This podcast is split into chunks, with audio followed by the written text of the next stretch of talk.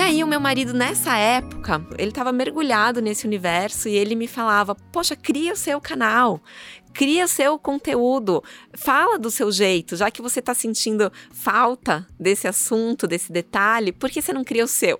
E eu ria, assim, eu dava gargalhada, eu falava, imagina, quando que eu vou pôr uma câmera ali e sair falando, sabe? E isso ficou quase um ano. E aí, quando eu comecei, eu tinha minha listinha pronta. Eu não fazia roteiro. Eu chegava, abria a câmera e saía falando como eu fazia na mesa de uma reunião com um cliente. Eu explicava o projeto, eu explicava a obra, como eu fazia com o fornecedor. E foi o que eu fiz. Como é que foi essa experiência do primeiro em si? Eu guardei na gaveta por seis meses. Jura? eu não tinha coragem. É, eu sempre fui muito tímida e, e eu me achava ridícula. Eu falava, gente, tá péssimo esse vídeo, pelo amor de Deus.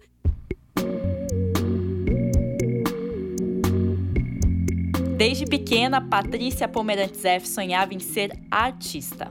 Com as artes visuais, esperava mais do que pagar as contas, ter suas obras em galerias e museus e ser reconhecida por seu trabalho mas seu lado artístico a levou para a arquitetura. Suas obras foram parar nas telas de computadores e celulares de milhares de brasileiros e o reconhecimento do seu trabalho veio através das redes sociais.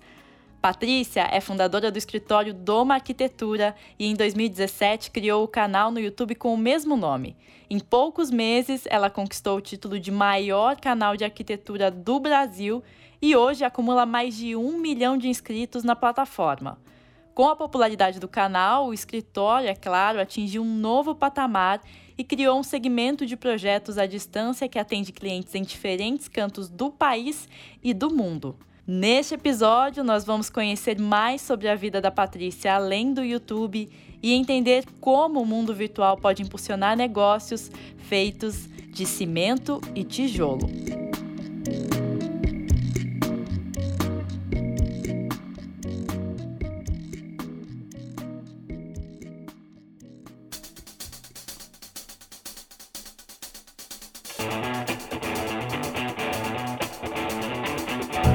Este é o Do Zero ao Topo, um podcast que conta a história dos homens e mulheres por trás das maiores empresas do Brasil e do mundo. Antes do episódio de hoje, um rápido recado de um dos nossos patrocinadores.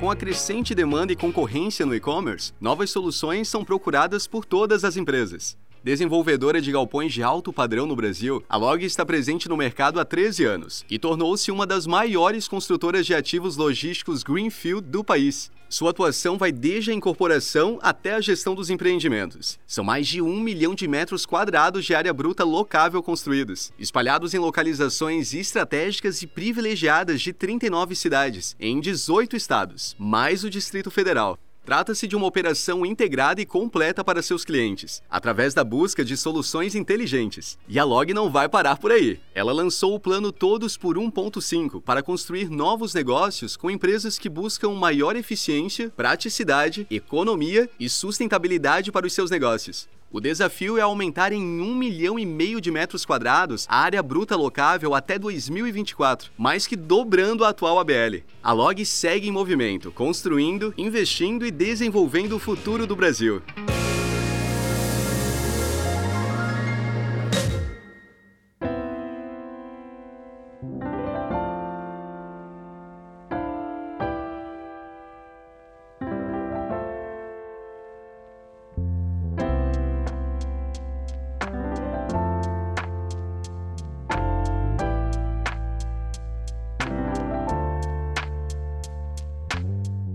Sou a caçula de quatro irmãs, sou nascida em São Paulo. O meu pai é cirurgião cardíaco, a minha mãe, ela fez biologia, mas ela herdou a fazenda, que era dos meus avós, de cafeicultura, então ela hoje cuida da fazenda como empreendedora. Na verdade, ela sempre cuidou, desde criança, ela estava envolvida ali na fazenda, adolescência, e ela se distanciou um pouquinho quando ela teve a gente, né? Então, aquela fase de mãe com criança pequena. E depois ela voltou a se envolver com a fazenda. Então a gente sempre teve hum, um exemplo muito forte em casa, né, dos pais trabalhadores. E hum, por mais que o meu pai sempre trabalhou num hospital público, é quase como um autônomo também, porque ele precisa montar a equipe dele ali de cirurgia, ele criou algumas válvulas de coração. Ele ganhou alguns prêmios, todos ele doou a patente. Então, uma válvula específica ali do coração, não vou saber detalhar, mas é a mais usada no mundo. A Europa e os Estados Unidos substituíram uma válvula que custava 1.300 dólares por essa que custa 130 que meu pai criou. Então, foi uma revolução realmente assim na cirurgia cardíaca. Então, a gente sempre viu isso muito de perto, assim, eles criando novas soluções para o negócio funcionar, dar certo. E pensando também nessa parte, né, como meu pai médico, de passar adiante, né, o conhecimento e fazer o bem através daquilo que ele ama fazer, né? Então, eles sempre deixaram muito claro pra gente que a gente seguindo o caminho que a gente gostava, a gente ia dar certo, porque a gente ia se dedicar àquilo. O meu avô, apesar de não ter cursado arquitetura, ele que desenhou todas as casas onde minha mãe morou. E são lindas as casas. Ele que construiu, literalmente, ele construía com encaixes, sem parafusos, as madeiras. Então, ali tinha um trabalho pensado por trás de sustentabilidade também. Quando a gente para para olhar para trás, a gente fala, realmente já tinha alguém na família, né? A minha avó paterna também sempre gostou muito de desenhar, foi com ela que eu aprendi aquarela. E até falando um pouquinho, agora entrando no meu mundo, né, arquitetura e artes, desde criança eu tive muito incentivo dos meus pais para cursar mesmo aquelas escolinhas que se ensinava a fazer arte, né? Então, eu fiz Academia Brasileira de Arte dos 7 aos 17 anos. Foram 10 anos seguidos. Eu fiz todos os cursos que existiam ali na escola. Então, aquarela, é, desenho livre, caricatura, tinta óleo, tinta guache, tinta acrílica, escultura, estilogravura tudo que você pode imaginar relacionado à arte, é, eu estudei desde criança. E eu tive um professor que sempre me falava que a gente precisava dominar realmente a técnica para depois conseguir criar.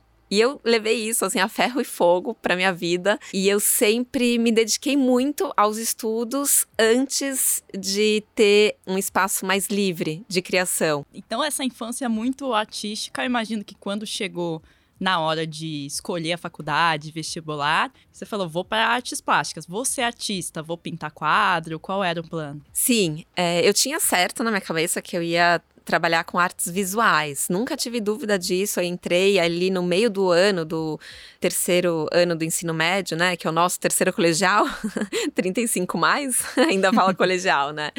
E eu entrei na faculdade ali no meio do ano porque é um para um a vaga. Artes plásticas é fácil de entrar, né?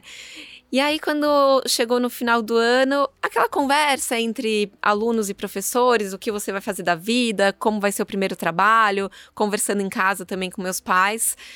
Ah, artes plásticas, você vai dar aula de artes. Aí eu falei, não.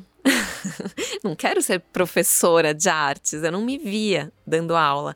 Eu quero realmente ser artista, eu quero criar, participar de exposições, galerias. Eu já participava, como eu estudei nessa ABRA, né, Academia Brasileira de Arte, por muitos anos, eu já participava de algumas exposições. E eu ganhei alguns prêmios ali com 16, 17 anos, viajei para editais, salão de arte pelo Brasil todo.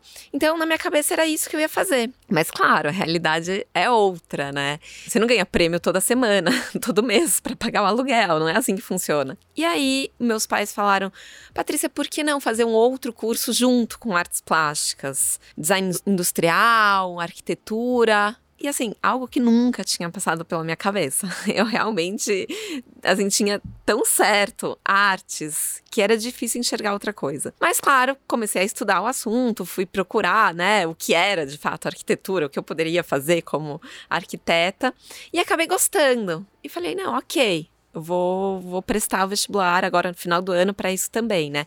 Só que assim, não tinha me dedicado aos estudos para aquilo. E aí me vi num outro problema, né?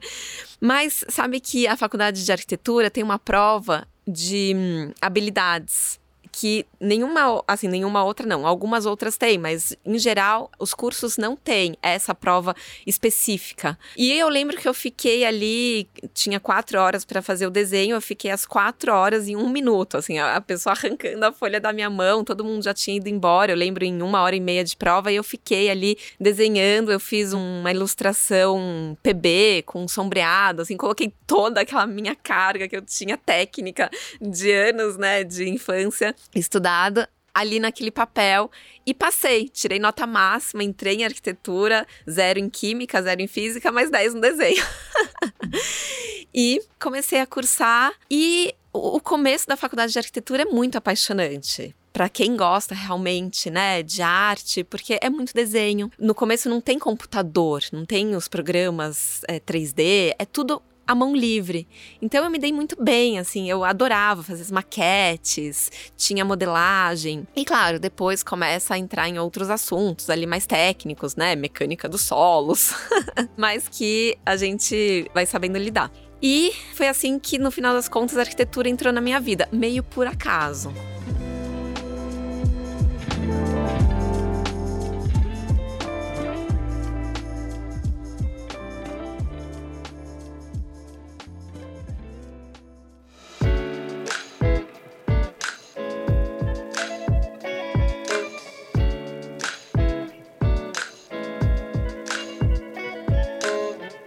Na faculdade, você, quando chegou a hora de estagiar, pensar em trabalho, primeira coisa foi relacionada à arquitetura. Não. Você caiu? Não? Na verdade, foram os dois. Era uma loucura a minha vida. Minha vida sempre foi uma loucura, assim. Sempre Tá. foi super corrida e, e eu sou assim.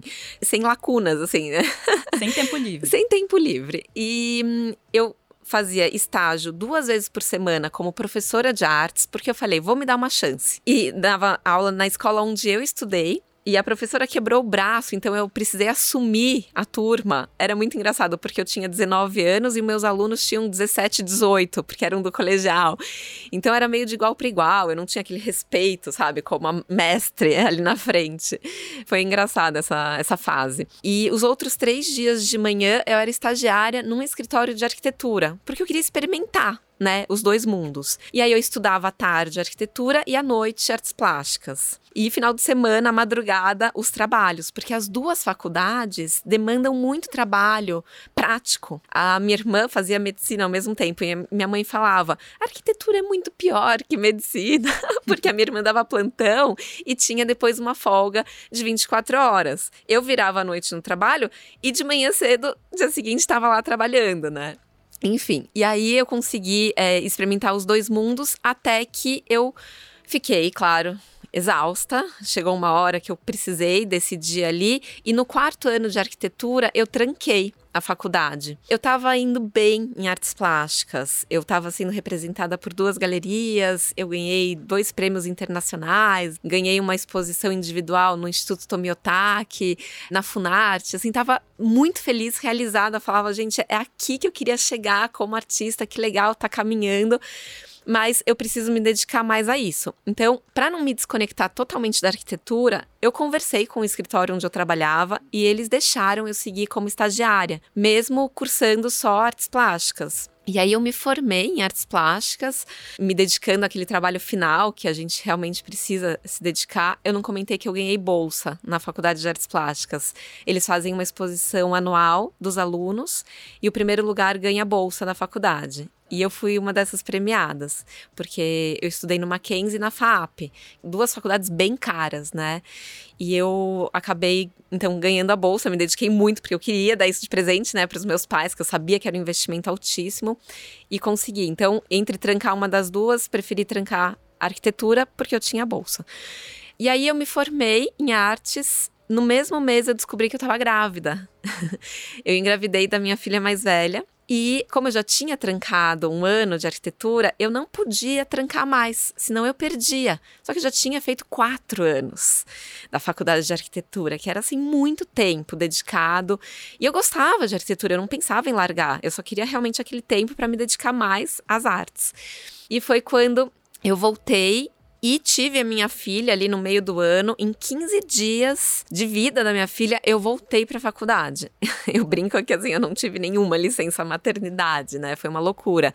Eu tinha licença por falta, mas não por nota. Então eu tinha que assistir às aulas, ela ia comigo para aula no colo, os professores pegavam no colo, me abraçaram, assim, me acompanharam muito bem, me deram todo o suporte, foi incrível. E casei, né? Também acabei não, não comentando esse fato importante na minha vida. Então, é, já namorava quase cinco anos, a gente casou. Quando engravidei ali na faculdade, foi super apertado, porque você imagina, a gente era dois estagiários, né? Com uma filha no colo. Então, foi um momento assim de vida apertado financeiramente, né? E deve ter sido um baque, né? A descoberta da gravidez em si, porque eu imagino você com os sonhos, planos de ser artista.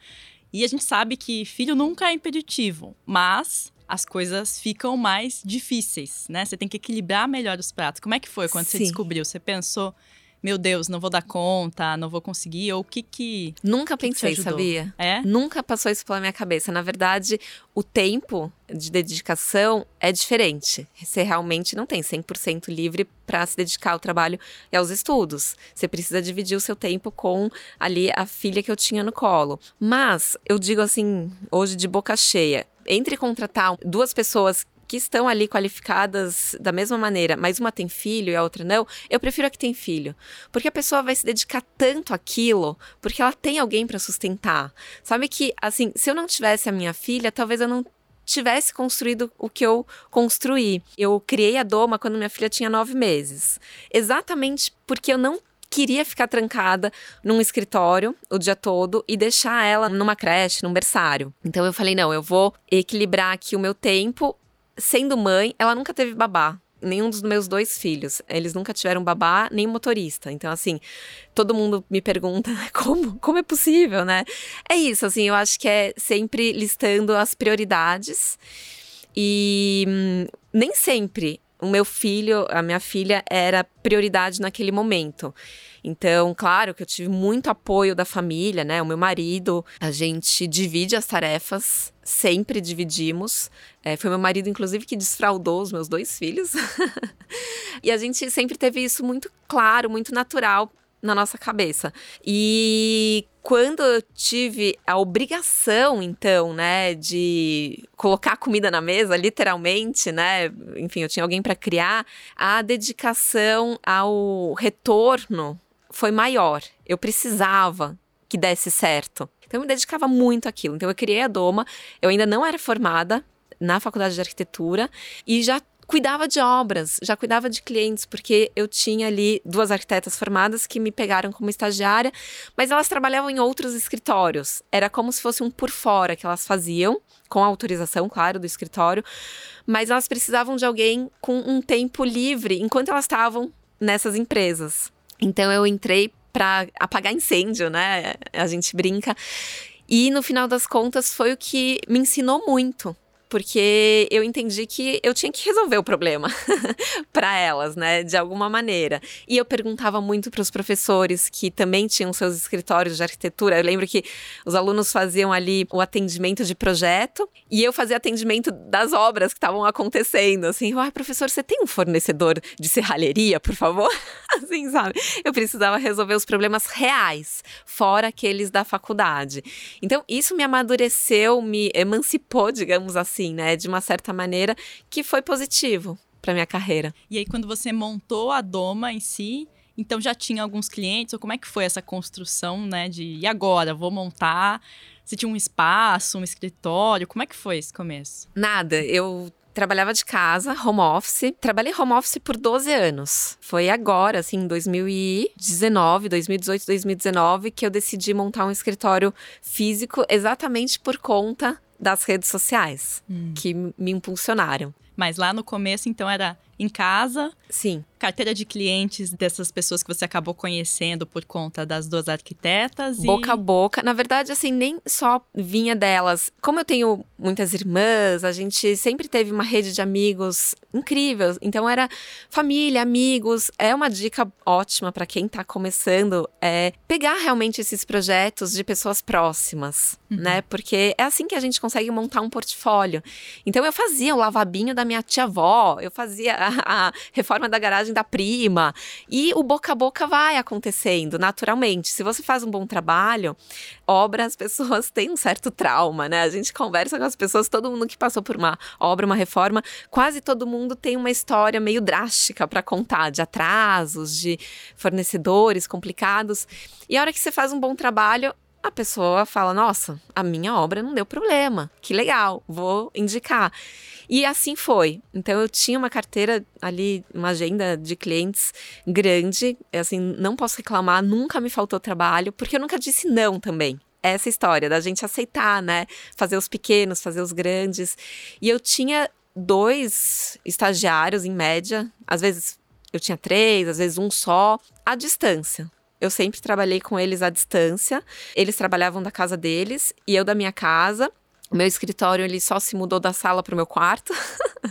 Foi a única mudança que eu fiz nesses 12 anos. E tinha uma ambição de vou construir um grande escritório? Ou era muito isso? Eu gosto de fazer isso, eu vou fazer, estou aqui na minha casa ter tempo para os filhos também? Como é que era esse equilíbrio versus ambição de crescer profissionalmente? Eu nunca tive ambição de crescer. Engraçado, assim. Eu, eu não me via com um escritório grande. Nossa, eu quero uma laje comercial. Não, eu não me via assim, cheia de funcionários. Eu realmente sempre gostei muito de fazer tudo. Eu era bem centralizadora, continuo sendo, eu me esforço para não ser. Hoje em dia não tem como, mas eu fazia tudo. Então, desde os orçamentos, lidar ali com os fornecedores no dia a dia, estar na obra para ver acontecer com os pedreiros, lidar com cliente, atendimento, lojas, tudo. Os desenhos, né? Os projetos todos, a parte de criação, detalhamento executivo, eu fazia tudo, do começo ao fim. Era uma loucura mesmo, eu tinha, em média, assim, seis, oito clientes em andamento ao mesmo tempo. Então, você imagina, seis obras para uma pessoa sozinha é bastante coisa. E hum, eu gostava, como eu já disse, de estar perto dos meus filhos. Então, eu sempre busquei eles na escola, eu sempre almocei com eles. Tem alguns anos que eles estudam período integral, que a escola mudou, mas a gente até então almoçava junto todos os dias. Eu levava para natação, assistia a aula de dança, a natação e sempre estava ali com o celular, o meu caderno, aproveitando esses tempos também para trabalhar ao mesmo tempo, mas está ali presente. Então, eu acredito muito que não seja o tempo em si, mas a qualidade é mais importante, né? Então, por mais que eu ficasse uma hora da tarde ali junto com eles, eu largava tudo e estava junto com eles. Eu me dedicava 100% àquilo. E quando eu estava trabalhando, eu falava: olha, mamãe agora está numa reunião, eu vou fechar a porta e vocês não entrem porque vai atrapalhar. E eu me dedicava 100% àquela reunião, àquele cliente, ali no online, ou enfim, da maneira que fosse. Mas como foi desde sempre, eles se acostumaram com isso. Você lembra de algum episódio que você falou, meu Deus, tá tudo? Tem um episódio que te marcou desses ah, entrevistas? Ah, sabe que é curioso, né? Quando o cliente é, é muito chato, assim, é muito formal, parece que tudo dá errado. Tudo vai acontecer ali. É. tudo vai acontecer ali. E é o que aconteceu. Então, assim, quando eu tinha um cliente mais velho, mais sério, que eu precisava realmente não atender um telefone, então meu marido me ligava dizendo que estava saindo correndo para o hospital, porque, sei lá, minha filha bateu a boca e, e abriu o lábio. Sabe, assim, caos. Mas, enfim, coisas que a gente consegue contornar e depois vira história para contar, né? Sim, depois a gente ri disso, né? É, depois é. dá pra rir. Agora, a questão de, de, de artista, né, da, da faculdade de artes plásticas que você fez, você gostava também desse universo. Como é que ficou isso nesse período inicial? Tinha alguma frustração por ter deixado isso de lado? Você conseguia encaixar de alguma forma na sua rotina? Eu nunca deixei de lado eu sempre consegui encaixar. É, hoje em dia eu não participo tanto de editais e salões, mas eu vejo que isso é um grande diferencial no meu projeto hoje, assim, como arquiteta, as artes me agrega demais.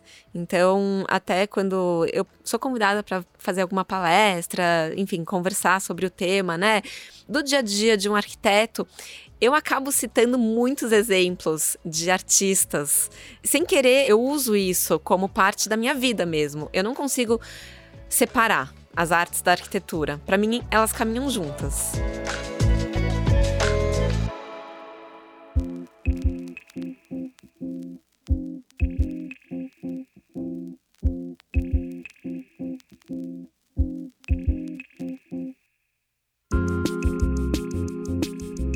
Bom, você estava lá com a sua carreira, 10 anos de carreira ali em 2017, isso, mais ou menos. Isso. Então já tinha o seu modus operandi, já tinha construído o escritório, estava tudo bonitinho com a Doma. Como que surge a ideia do canal no YouTube? Tava tranquilo demais, acho que esse era o problema. Sabe que, como eu disse, né, eu sempre gostei de um agito, né? Eu sempre gostei de um desafio na minha vida. E hum, talvez por estar muito bem acomodado, eu sentia que eu precisava mexer alguma coisa. E hum, lá em casa, por a gente ter os filhos novos, né? Eu tinha. A gente tinha 21 anos ali quando a gente teve a Maria. O smartphone, o iPad, o YouTube apareceu muito cedo na nossa vida através das crianças, né? Eles foram um canal importante pra gente. Porque no começo era desenho que eles assistiam ali no YouTube nunca teve televisão em casa. Engraçado, a gente tinha, mas não usava, né? E hum, meu marido assistia os assuntos dele relacionado a surf, esporte, viagens. Eu assistia também muito relacionado à arquitetura, decoração, artes, viagens. E a minha filha assistia ali é, o, o DIY infantil, né? Que ela sempre gostou muito também de colocar a mão na massa com os trabalhinhos de arte infantis. E quando a gente se reunia à noite, a gente trocava essas informações, né? E eu comecei a, ser muito crítica. eu criticava a maneira como a pessoa chamava o revestimento errado ou como não se aprofundou num detalhe técnico. E eu sempre fui muito crítica. Eu sou assim, eu sou uh, virginiana chatinha que gosta de criticar. E aí, o meu marido, nessa época, ele é do mercado financeiro, mas nessa época ele foi trabalhar na NWB, que é uma network de grandes canais de YouTube no Brasil.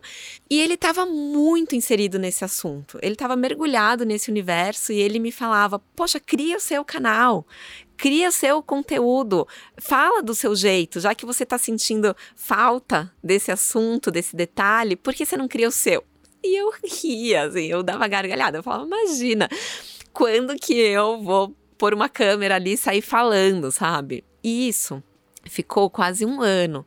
E ele me falando, me direcionando, sabe? E aí que eu comecei a realmente pensar no assunto. E aí eu fiz aquela listinha, aquela história do planejamento, né? Então, como é importante a gente se planejar. As pessoas acham que redes sociais acontece por acaso, vai dando certo, sorte. Não tem um planejamento enorme por trás. Então eu fiz aquela listinha de 52 temas. A gente tem 52 semanas no ano.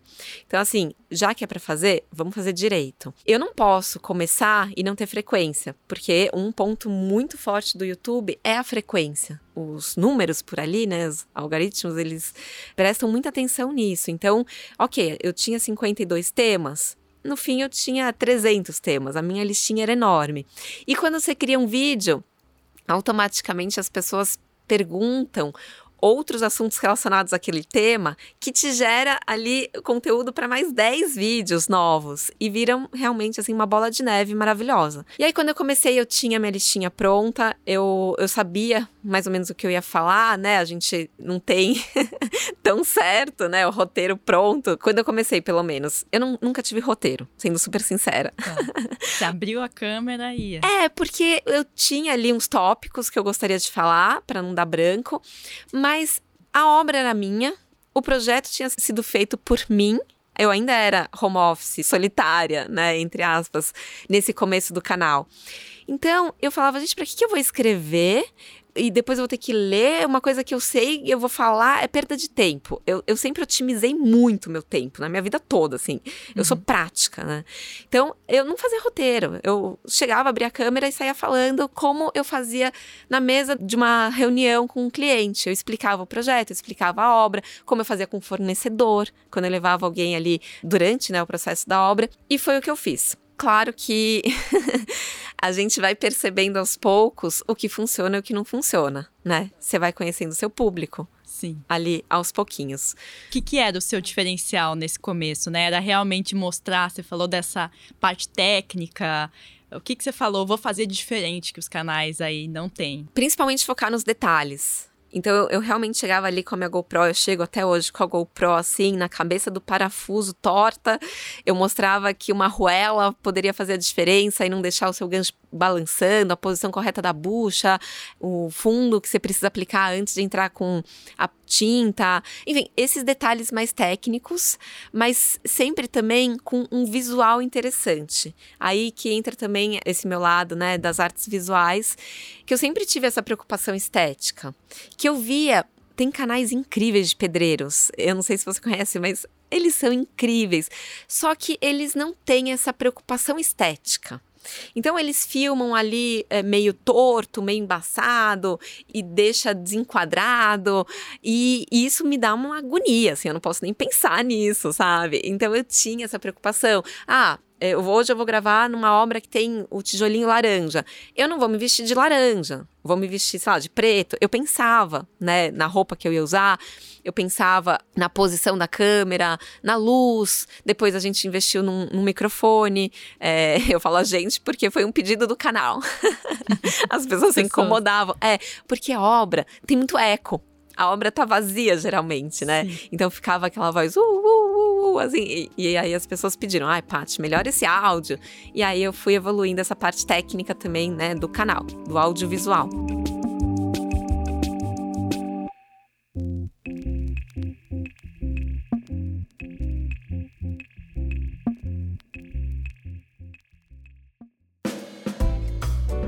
Antes da gente continuar com o episódio de hoje, eu queria dar um rápido recado.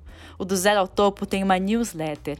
Pois é, semanalmente, através dessa newsletter, a gente compartilha com você as melhores histórias de empreendedorismo e negócios do país. E não são só as histórias que estão aqui no podcast, tá? Porque o do Zero ao Topo também faz reportagens em texto e em vídeo que são veiculadas lá no portal do Infomoney e a gente compartilha elas semanalmente, as melhores, o que nós estamos acompanhando sobre o mundo do empreendedorismo e negócios nessa newsletter. Então, se você quer saber mais, se você quer estar ali junto com a gente e acompanhar o que tem de mais interessante no ambiente de empreendedorismo brasileiro, se inscreve na nossa newsletter. O link está na descrição desse episódio, ou você pode acessar infomoney.com.br barra newsletter e encontrar a gente lá.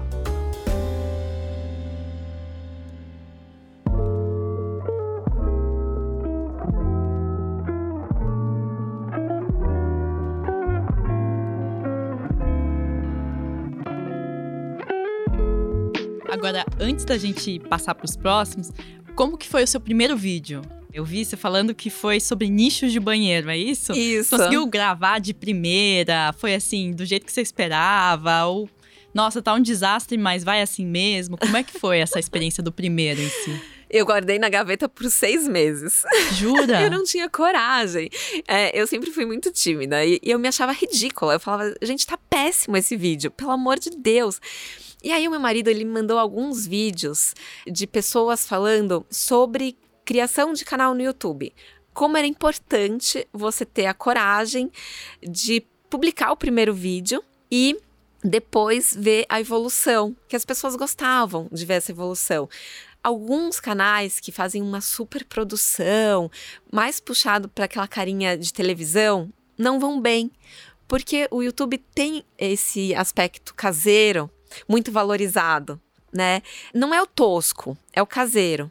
E aí eu sempre lembro de uma frase que minha avó falou pra gente a vida toda, courage, courage, que ela falava francês, coragem. Então, que muitas vezes mais importante do que você ser super inteligente ou você ser, enfim, o melhor naquilo que você faz se destacar, é você fazer o seu melhor e ter coragem de colocar na mesa, a coragem é muito importante. Então, isso assim, a vida toda a gente levou muito forte esse conselho. E em francês tem uma outra frase que é bonne chance, que é uma boa sorte. Só que em francês não é boa sorte. Bonne chance é como se fosse uma boa chance, né? Quase que uma oportunidade. Então, saiba aproveitar essa chance, essa oportunidade, para daquilo fazer uma sorte. Então é isso, assim, eu tinha ali um, um vídeo pronto, eu tinha a cara de pau, a coragem, a oportunidade e pronto, publiquei. E o vídeo foi bem. E aí eu, nossa, que sorte de principiante, o vídeo viralizou, né? E aí te dá forças para criar o segundo, para publicar o terceiro e assim vai. Depois eu entendi que não era tanta sorte, que tinha questão daqueles 10 anos que eu tinha me dedicado à obra, que eu era arquiteta, ali com a mão na massa. Então eu tinha propriedade no que eu estava falando. Eu não estava decorando um texto. Essa parte de não ter roteiro, para mim é um diferencial, eu acredito. Porque a gente acaba falando mais naturalmente quando a gente não tem roteiro, né? Assim, Sim. É, eu sou péssima atriz. Eu nunca fiz teatro. Como eu disse, assim, eu tinha dor de barriga para subir, né? Nem subir, porque não tinha palco, para entrar na frente da sala para apresentar um trabalho. Geografia, assim, eu ficava como bochecha vermelha, voz trêmula. Mas quando a gente fala com propriedade, fica fácil. Então, eu lembro eu estudando muito quando eu tinha que apresentar um trabalho na escola, até aquilo ficar natural. Eu lia 200 mil vezes o texto para entrar e falar sem precisar ler, porque eu não ia conseguir.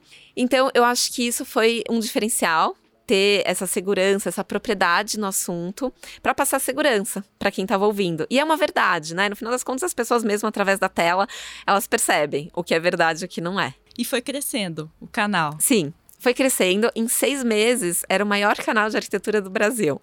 Nossa, já tinha esse título, então, lá depois já. de seis meses. Apesar de ter 50 mil inscritos, 50, 100 mil inscritos, já era o maior canal de arquitetura. Como é que foi para você ver e eu imagino ter um retorno muito do público, né? Você falou, as pessoas deixavam um comentário, pediam um microfone. Como é que era essa interação? Essa interação foi maravilhosa. É aquela história da gente ter a voz da nossa empresa, mas ter os ouvidos, né? Assim, os ouvidos para mim sempre foi muito importante, os ouvidos da doma. Então a gente ouvia muito o que as pessoas falavam. Eu falo a gente, mas no começo era eu.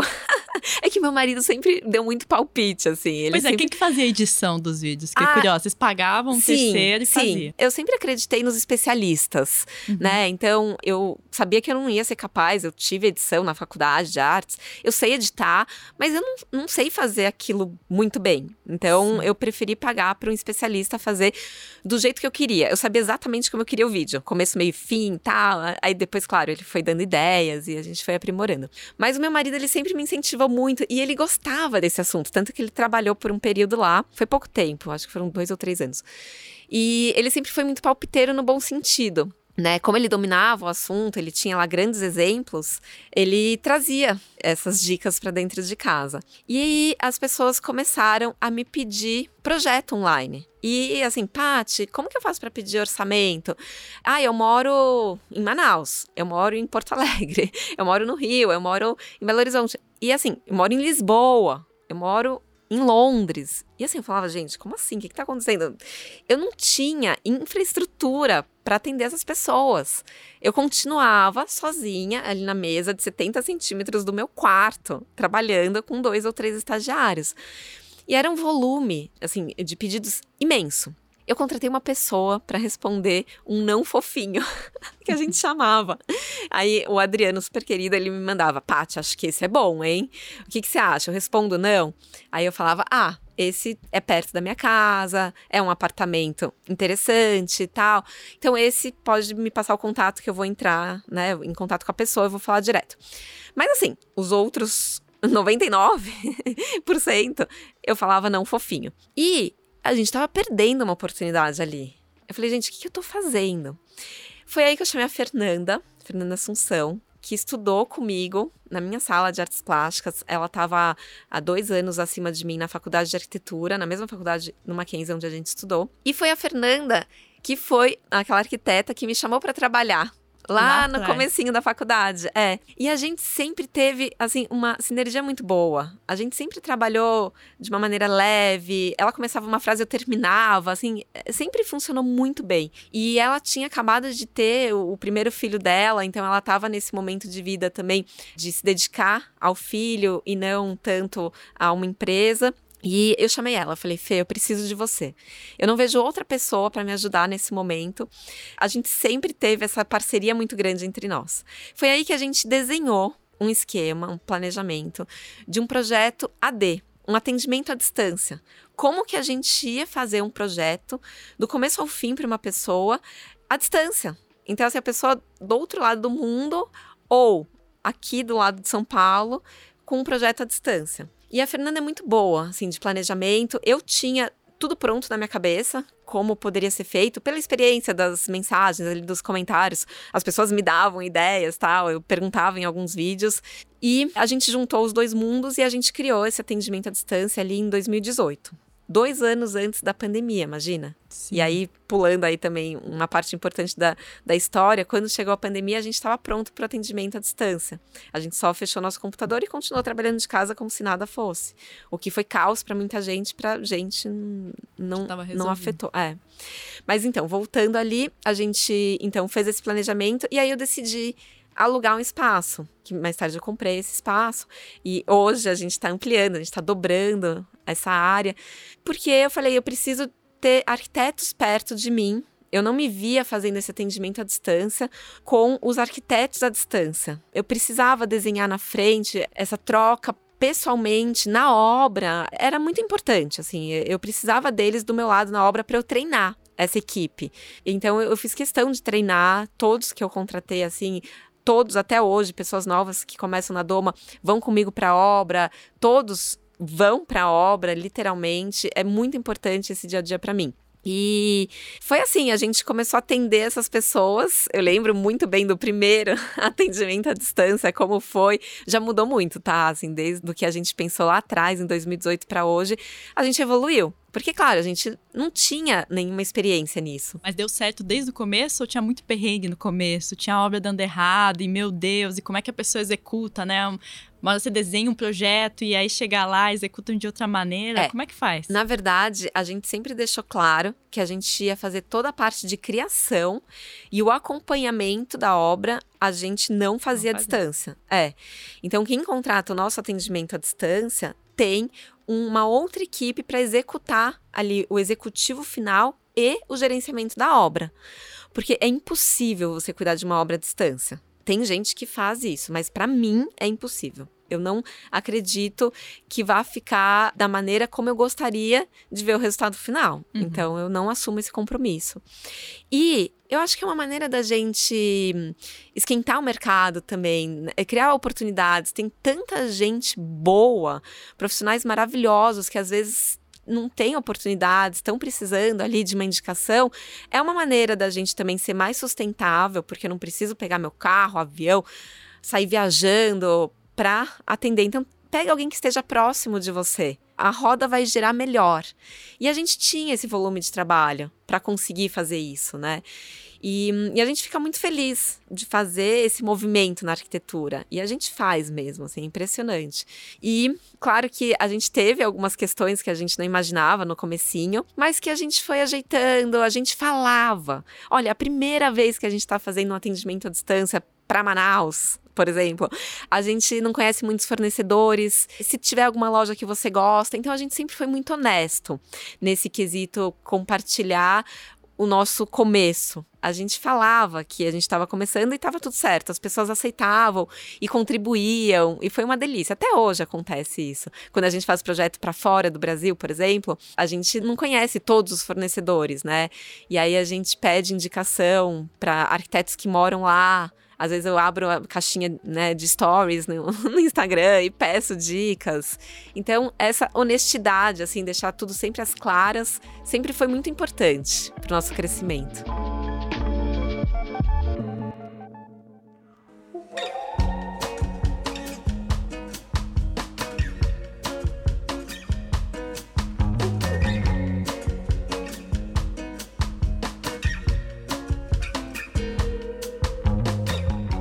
Ao mesmo tempo, Patrícia, você falando dessa até dessa gestão de ter que gerir arquitetos, né, montar o espaço físico e com o canal, teve características que você não tinha como profissional, ali que você teve que desenvolver, adquirir para essa nova etapa aí da Doma? É gestão de pessoas, né?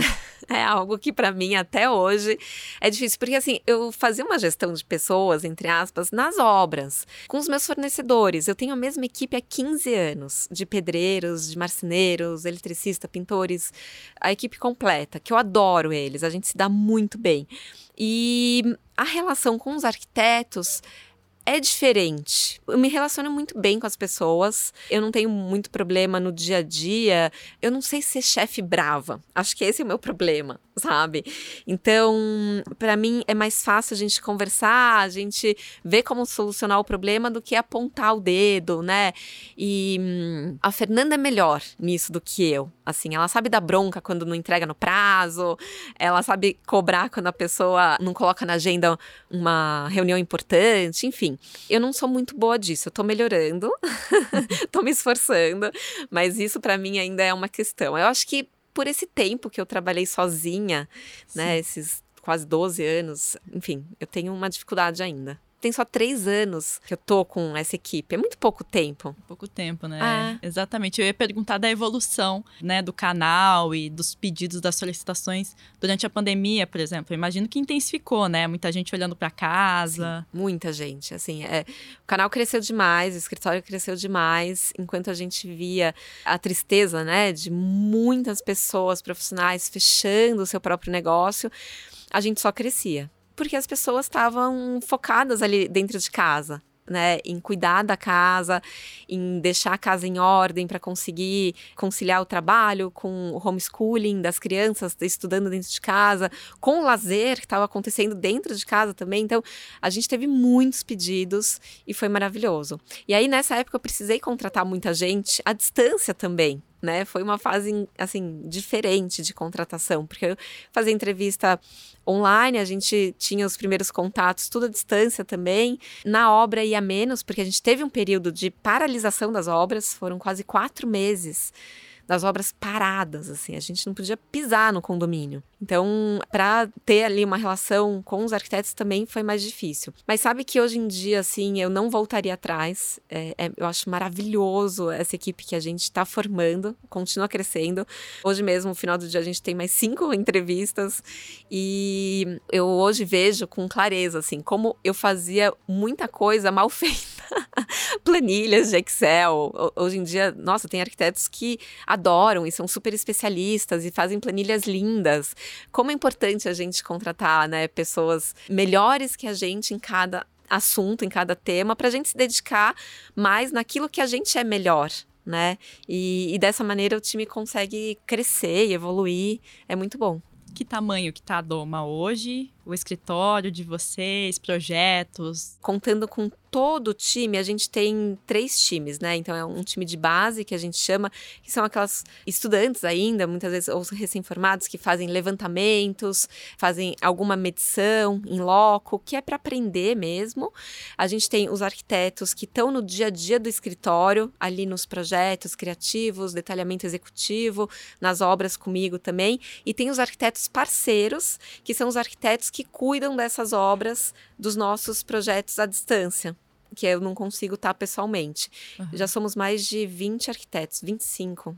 É, cada dia aumenta. Aumenta um pouco. Porque é, aumenta muito esses arquitetos parceiros, que são esses que cuidam das nossas obras, do atendimento à distância. E quantos projetos? Você tem ideia de quantos projetos Sim, estão? Sim, a gente já ultrapassou mais de 300 projetos, está em 320 desse atendimento à distância. E obras realizadas com meu time, comigo acompanhando pessoalmente, a gente está na número 45. Mas tá. assim, contando meus 15 anos, eu já vou bater um número de quase 500 obras realizadas. E você hoje tem, você falou sobre não ter uma super ambição de carreira, né? Mas você chegou muito longe com esses números. Hoje vocês têm projetos de ampliar o escritório, ou você vê crescendo mais no YouTube. Como é que funciona os seus planos aí para o futuro? Sabe que as pessoas me contratam me querendo na obra porque eu tô ali no dia a dia dos vídeos, nas redes sociais, eu mostro um pouco do time, claro, mas sou eu que dou a cara ao tapa, né? Doma tem a carinha aqui, Patrícia. E aí, quando as pessoas pedem a nossa contratação, eles falam assim: ah, o atendimento com a Patrícia. E eu tenho um limite físico, né? Eu continuo é, cuidando dos meus filhos. Minha filha agora vai fazer 17 anos, mas assim, ela ainda demanda. Eu quero estar tá perto, né? Essa fase da adolescência, poxa, é tão importante. Eu tenho o meu caçula de 11 E eu não consigo cuidar mais de um X número de obras. Eu tenho esse limite. Então, o meu combinado com a Fernanda é que a gente tenha um limite de obras presenciais e os projetos AD, sim, a gente consegue crescer. Por isso que eu te digo que a nossa equipe está sempre crescendo, dos arquitetos parceiros que cuidam dessas nossas obras à distância. Eu vou nessas obras, mas assim, uma ou duas visitas durante seis meses. As nossas obras, eu tenho que estar lá três vezes na semana. Mais ou menos. Então, é uma frequência muito diferente. Então, eu não tenho a ambição de crescer com as obras pessoais, porque não é nenhuma questão de ambição. Não é possível. eu prefiro continuar fazendo o meu trabalho bem feito, que é realmente onde eu sinto prazer ali de ver acontecer, realizar, o projeto sair do papel, tá pessoalmente passando o dedo no rejunte, sabe? E isso tem uma limitação. E estabelecer esses limites e se dar conta disso muitas vezes é muito difícil para muitos empreendedores, profissionais, que você quer fazer tudo, você quer estar tá presente em cada etapa, em cada obra. Isso em algum momento você chegou a ultrapassar os seus limites em um episódio que te fez repensar?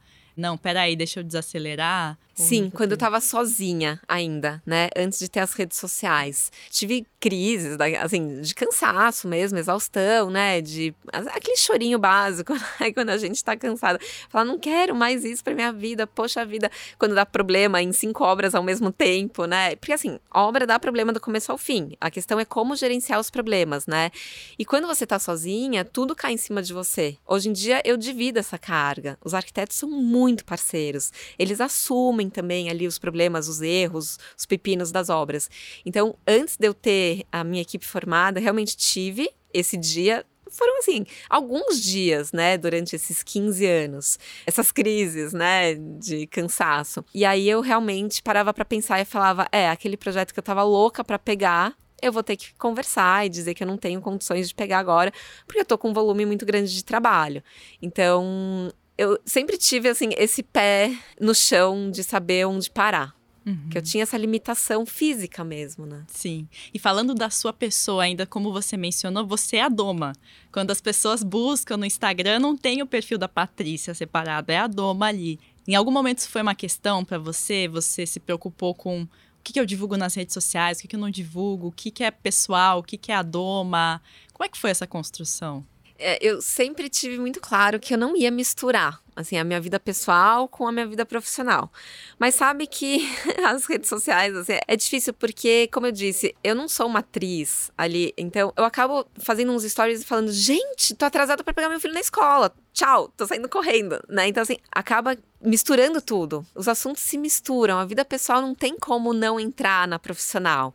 E tem uma questão que eu também entendi ao longo aí do processo da internet, que as pessoas gostam de interagir com a vida pessoal. Elas se identificam então, o meu público hoje é 80% feminino. E a faixa etária principal está entre os 25 e os 45 anos. É uma faixa que muitas mulheres estão ali no momento da maternidade e da vida pessoal misturada, né?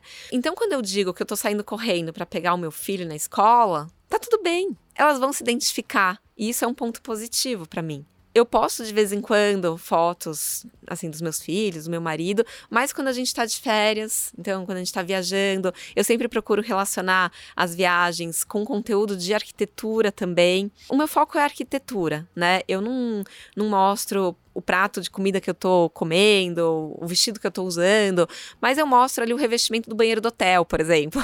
eu acho interessante e as pessoas gostam de ver isso. Assim, é aquela história, elas sabem o que vão encontrar no meu perfil. Eu procuro manter esse foco. E quando eu posto foto do meu marido, meu Deus. é um sucesso. É. Ele fica, fica se achando. Muito bom.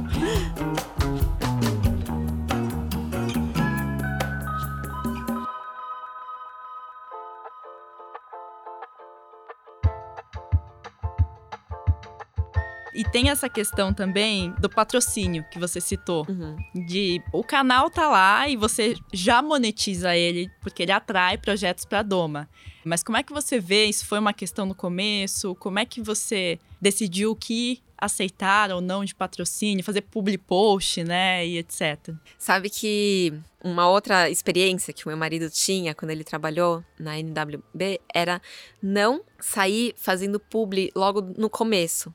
Então, ele falou assim: vamos ter aí uns dois anos de conteúdo livre, de criação, e daqui dois anos a gente pensa em algum patrocínio. Mas já faz a sua listinha das marcas desejos, né? Então, assim, eu já usava Porto Belo, sempre usei nos meus projetos. Imagina, seria um sonho para mim ter a Porto Belo patrocinando o canal, porque eu realmente admirava a marca. Eu já usava os pisos vinílicos da Target, eu já usava as torneiras da Docol, eu já usava as tintas da Sherry Williams. Então, assim, eram marcas que realmente estavam presentes na minha vida e era um sonho realmente ter ali o apoio dessas marcas no meu canal.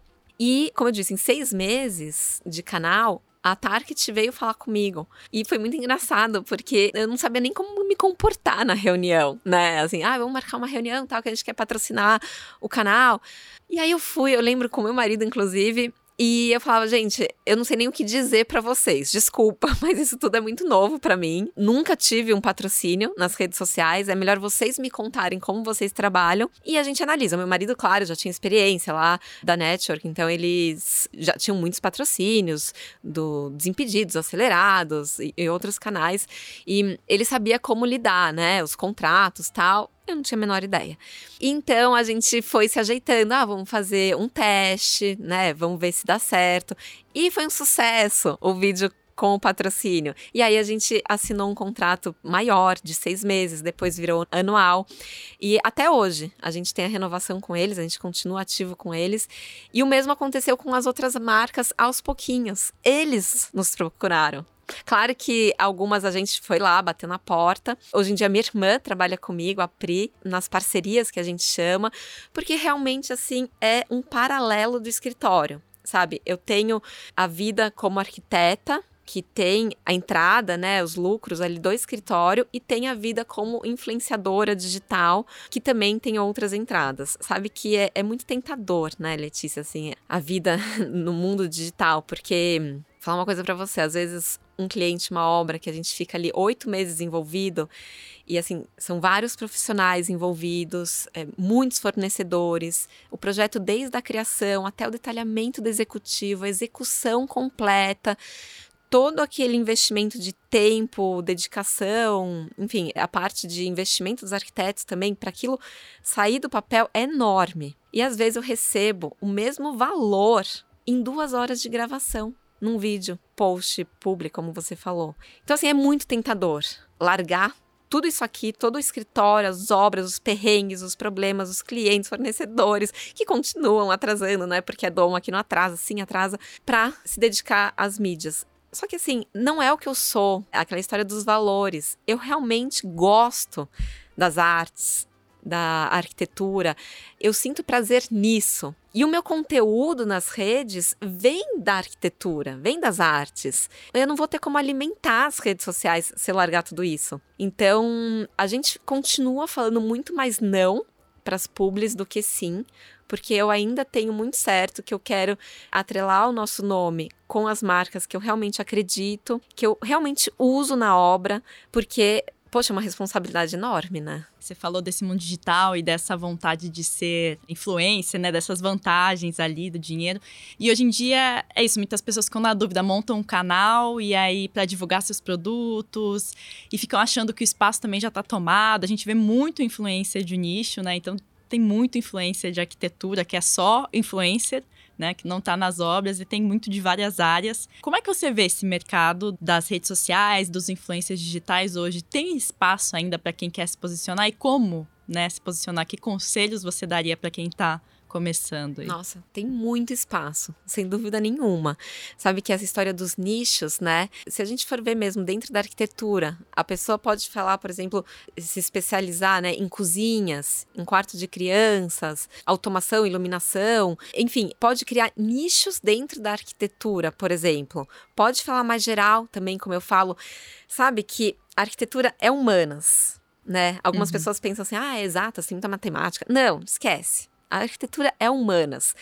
A gente faz arquitetura para as pessoas usarem. né? Assim, não faria sentido a gente fazer uma casa sem saber como a pessoa vai é, se sentir ali dentro. A iluminação, a ventilação, conforto né, térmico, acústico, tudo isso é pensado para o bem-estar das pessoas. Por isso que um projeto só faz sentido quando ele sai do papel. E os nossos projetos são únicos. Porque parece, né, super romântico, mas as pessoas são únicas.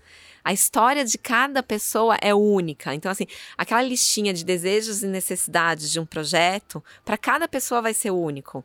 Nunca, por mais que a gente coloque lá um milhão de arquitetos falando sobre arquitetura, nunca vai ser igual. Sabe que eu vejo, às vezes, as pessoas querendo fazer mais do mesmo. E hum, não é um caminho legal. Às vezes, você falar com as suas próprias palavras, colocar a sua vivência naquilo, é mais interessante porque você vai estar tá sendo original né? É claro que ah, criar algo novo é muito difícil. Tudo bem, mas você pode ter uma inspiração em algum perfil, né? Falando agora das redes sociais, mas falar daquilo de um outro jeito né? Adaptar para a maneira como você gostaria, muitas vezes, de assistir, ouvir é, aquilo. Né? Exatamente, né? com a sua personalidade. Sim. E aí vai se tornar único, vai se tornar especial, né? Com certeza. Você falou dos seus filhos, a mais velha tá com 17? Vai fazer 17. Vai fazer ah. 17. Já dá pista se vai seguir arquitetura. É, tá indo pro outro lado? Como é que tá? Desde pequena ela fala que ela quer ser presidente do Brasil. Olha só. É, não pensa Gente, pequena, né? Essa daí, diferente da mãe, herdou grandes ambições. É, é, ela, ela gosta muito de política, diferente de mim, que, assim, é, não me envolvo. Mas ela fala de outras áreas também. Ela, como eu disse, ela sempre teve muito incentivo da minha parte, dos trabalhos manuais. Então, uhum. ela gosta muito das artes, da moda também, ela pensa. Mas ela ainda não tá 100% decidida. decidida. É. E o mais novo? Muito novo futebol, ainda. Futebol, futebol. muito bom. Por último, Patrícia, para a gente encerrar, a gente sempre pergunta se tem algum conselho que, de repente, você gostaria de ter ouvido lá no começo da sua trajetória, de repente, né, grávida, pensando, oh, meu Deus, agora tem arquitetura para terminar, tem artes plásticas, você gostaria de ter ouvido na sua carreira que você poderia passar para quem está começando, ou quem está pensando em empreender, ou que está nessa jornada? Sabe que eu, eu escutei uma frase de um professor que foi muito marcante para mim. Sabe que quando a gente recebe um elogio é muito bom, quando a gente recebe, né, ouve uma frase de incentivo é muito bom, mas quando a gente recebe uma crítica ou uma frase de desincentivo, acaba impulsionando mais a gente, parece, né? E eu recebi uma frase de um professor, eu escutei uma frase de um professor que acabou comigo, assim. Eu tava com a minha filha no colo, eu lembro que eu tava entregando uma exposição numa galeria, né, de arte, e, e tava num, numa entrega de trabalho ali de arquitetura, ele era um professor de arquitetura. E ele virou para mim e falou: "Minha filha, não dá para abraçar o mundo, fazer tudo o que você quer. Se decida. Você quer ser artista, você quer ser arquiteta ou você quer ser mãe?" E aquilo acabou comigo, assim. Eu lembro que eu fui no carro chorando, minha filha dormiu, eu comecei a chorar. eu falava, gente, o que, que eu vou fazer? Eu quero ser tudo. então, assim, eu acho que é não impor limites, né? Abraçar o mundo realmente fica complicado, mas é escolher as prioridades e organizar. Então, assim, principalmente para as mulheres, né? Porque a gente recebe muito não, não é possível. E sim, óbvio que é possível. A mulher vira uma leoa depois que é mãe, né? Então, não é porque você teve um filho que você vai se dedicar menos àquilo. Pelo contrário, talvez você dedique menos tempo, mas você vai dedicar muito mais energia e qualidade. Então, vai lá, coragem, como dizia minha avó, e é possível sim fazer o que você sonha.